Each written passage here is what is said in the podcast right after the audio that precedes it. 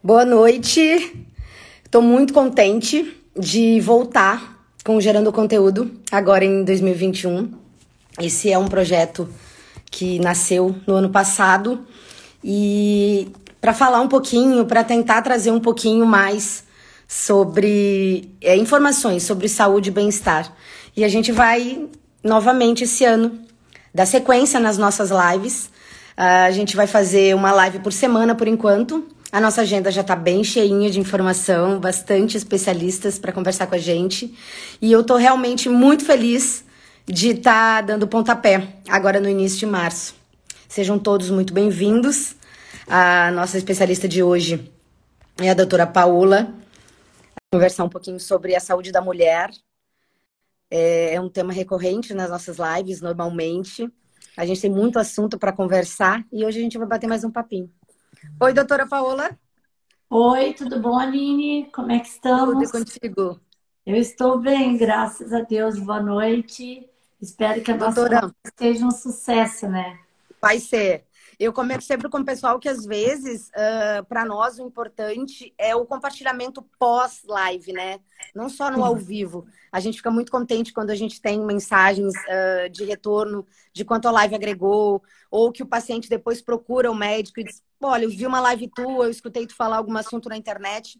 E muito do que o Gerando uh, Conteúdo tem para nós é isso tentar agregar um pouquinho, tentar trazer um pouquinho de saúde, colocar uma, um pontinho de dúvida aí no paciente se ele está com algum problema para que para tentar resolver de uma maneira uh, com um especialista de uma maneira correta sem muita informação na internet que a gente tem que às vezes são fake news as coisas não são tão é. um mundo tão colorido como é né doutora é verdade e às vezes as pessoas leem leem as, as informações na internet e elas não têm um conhecimento técnico para poder digerir o que está lendo, né? Absorver aquela informação de uma maneira correta. Doutora, eu estou muito contente de dar o pontapé inicial de 2021 no Gerando Conteúdo Contigo.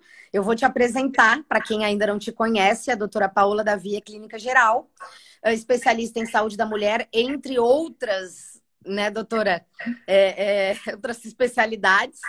Seja muito bem-vinda. Atende aqui, aqui na Grande Florianópolis. Hoje a gente vai falar um pouquinho sobre saúde da mulher.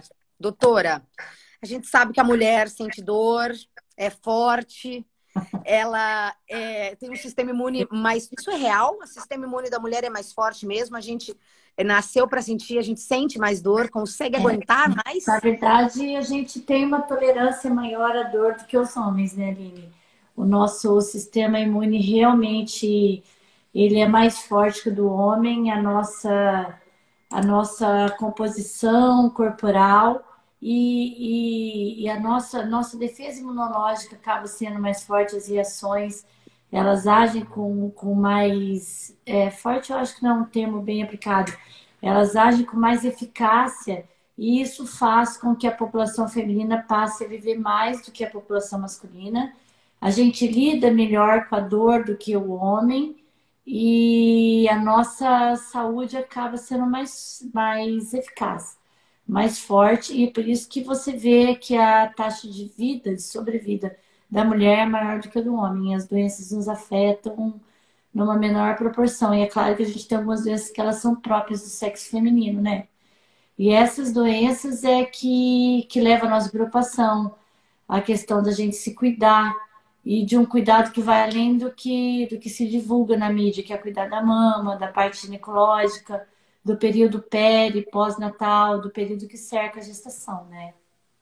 Doutora, e normalmente a mulher é mãe, é filha, é esposa, é, trabalha, é, trabalha fora, né? É, o nosso corpo, ele normalmente dá sinais quando alguma coisa não está trabalhando direitinho, que a gente precisa de uma atenção. Quais são os fatores, doutora, que podem influenciar a mulher em especial uh, para que ela consiga perceber que alguma coisa não está legal? É, assim, a, a questão da mulher, a gente lida com essa dupla ou tripla jornada de trabalho, né? A gente trabalha dentro e fora de casa, nem sempre a gente é remunerada, e a gente acaba, isso acaba gerando uma, uma reação hormonal em cascata no nosso organismo, que uma coisa vai puxando a outra. Você imagina que a mulher trabalha mais ou menos assim. Um exemplo que eu gosto de dar é que a gente, que o nosso corpo é um carro, é como se ele tivesse ligado 24 horas por dia, né? Às vezes a gente vai dormir pensando no que tem que fazer amanhã, na preocupação com o filho.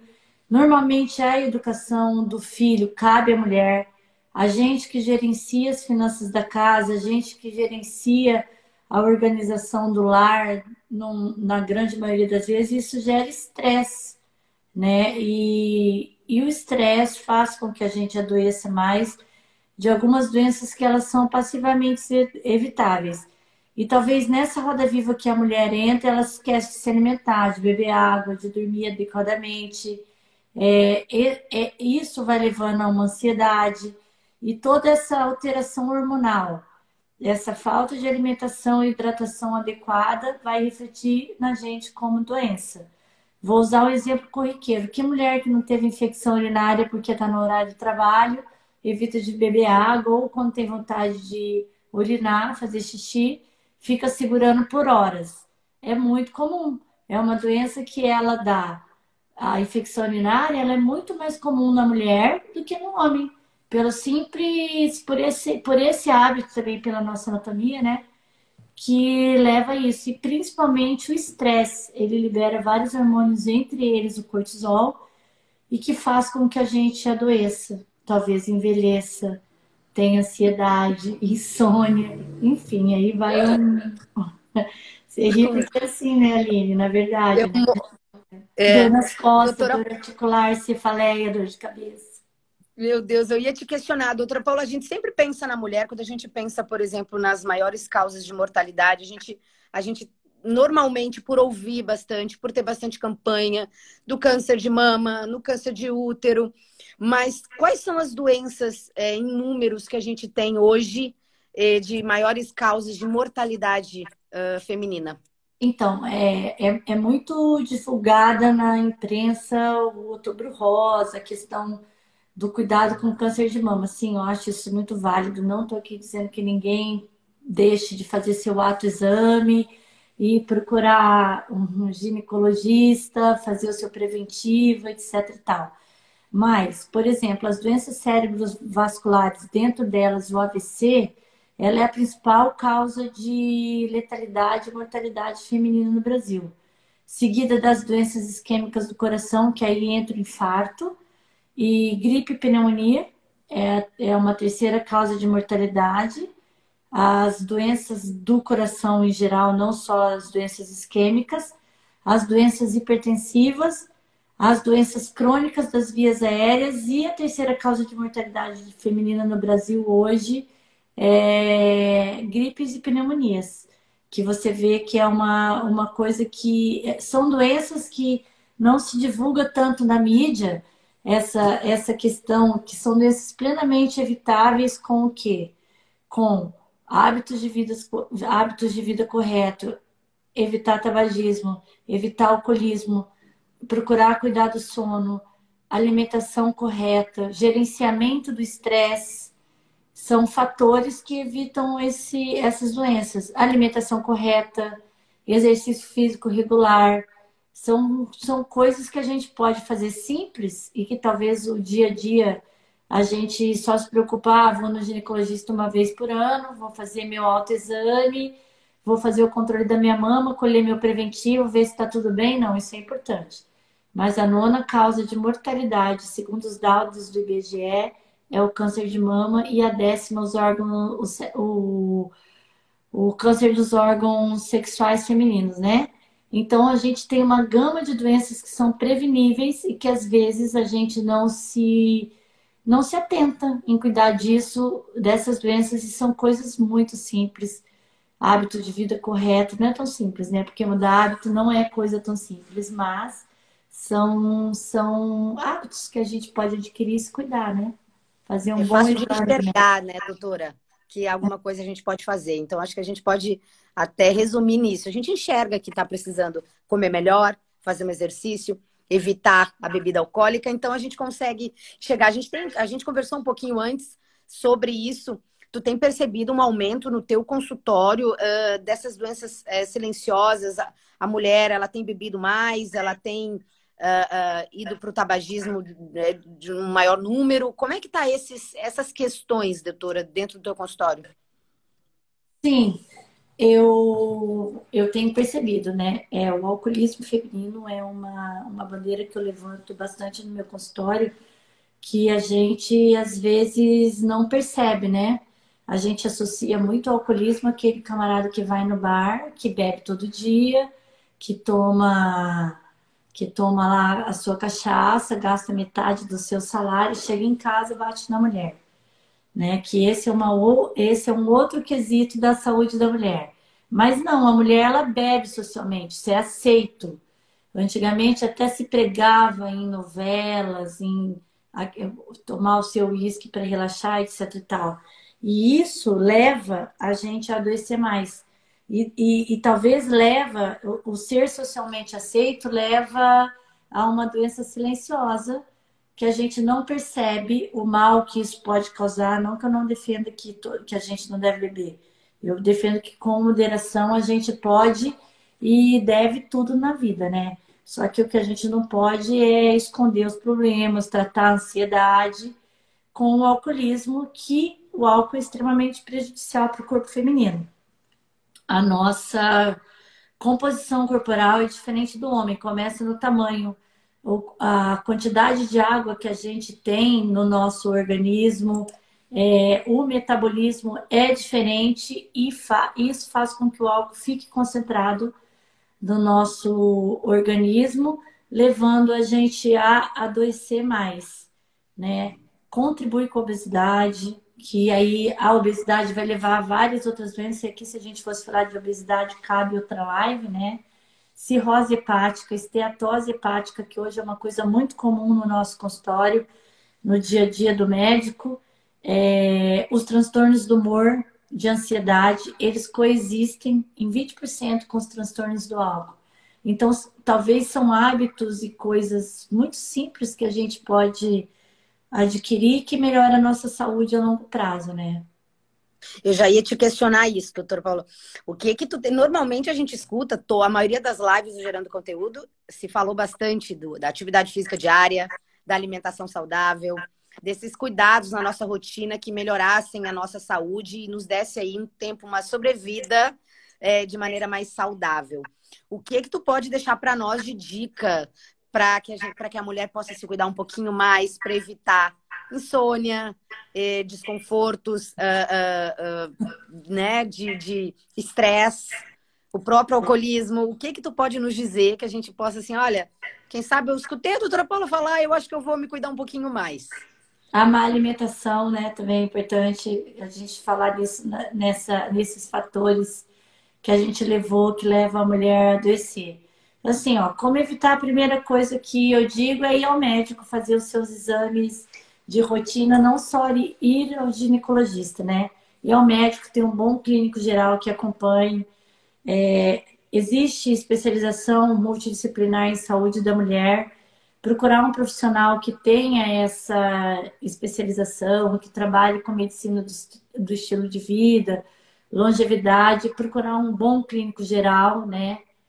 E fazer o seu autoexame, não esquecer disso, ir no ginecologista também é importante usar preservativo nas relações sexuais, porque aí cabe aqui também uma outra aula sobre DST, né? Reduzir o uso de sal, farinha branca, açúcar, comer mais verdura, fruta, evitar a fritura. Eu não digo parar de, de comer fritura, porque isso é, é o ideal, né? Mas é muito difícil mudar hábito. Rir, ser feliz, fazer uma atividade física regular, qualquer uma que a gente goste, não precisa ser necessariamente na academia, controlar o peso, que talvez esse aí seja o maior desafio para todas nós depois dos 15 anos, é dormir bem, beber água, ir ao banheiro quando tem vontade, comer pouco e bem, trabalhar a religiosidade, isso é um fator que também ajuda a gente a controlar muito o estresse e descansar. Porque como a gente começou falando, eu vou finalizar falando isso, a gente tem tripla jornada de trabalho. Então, às vezes, chega no fim de semana, a gente não vai descansar. A gente vai cuidar da casa, cuidar do cachorro, cuidar do filho, ver a finança e esquece de descansar. Descansar também faz parte de um hábito saudável de vida, tanto quanto uma atividade física regular e essas eu tenho uma colega mastologista que está ali falando que tudo isso também previne o câncer. Previne o câncer de mama. Eu vi que ela está ligada ali nas tuas dicas. É, a doutora, doutora Ana Paula. A doutora Ana ah. Paula é uma médica que enganja nessa questão da saúde feminina, né? E, e cuidar da ansiedade, a religiosidade, o descansar, a atividade física nos ajuda nisso.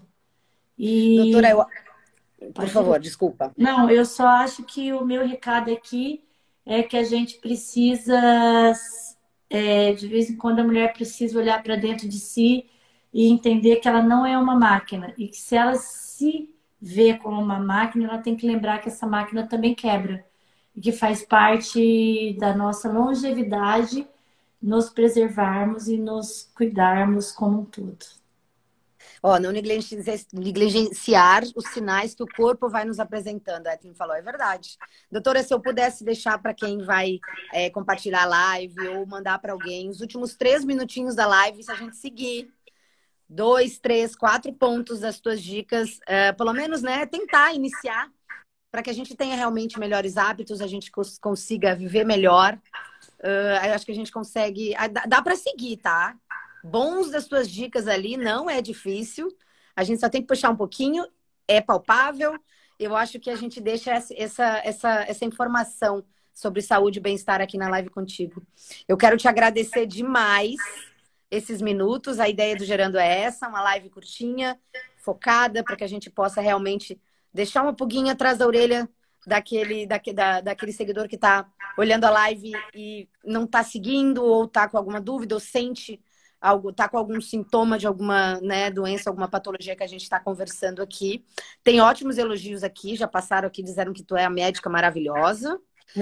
Né, a gente tem que comentar que o conteúdo tá ótimo, que a gente precisa ser prioridade nas nossas vidas. Dizendo que tu tá linda. Olha, o segundo que tu tá linda, maravilhosa. Doutora Paula, muitíssimo obrigado, tá? Obrigada demais por ter passado aqui pelo Gerando para conversar com a gente. Tá. Eu só eu quero agradecer o convite, achei muito legal. Acho que esse nosso trabalho ajuda bastante as pessoas a, a entender que a gente precisa se cuidar como um todo. Agradeço o convite, estou disponível caso você você queira, a gente pode falar sobre outros assuntos também. E para finalizar, eu queria dizer que eu sou uma ex-obesa. De 2016 para cá, eu, tudo isso que eu prego, eu faço. Eu emagreci 27 quilos só com dieta e exercício, mudando totalmente os meus hábitos. E eu desejo... Não é fácil, não, mas dá, né, doutora? Fácil. Não é fácil mudar e não é fácil manter, né? Mas eu desejo as, as meninas que vão compartilhar nossa live que elas, elas entendam o contexto e se cuidem. Obrigada pelo convite, Aline. Imagina, doutora. Um beijo e boa noite. Beijo, tchau, boa tchau. noite, tchau.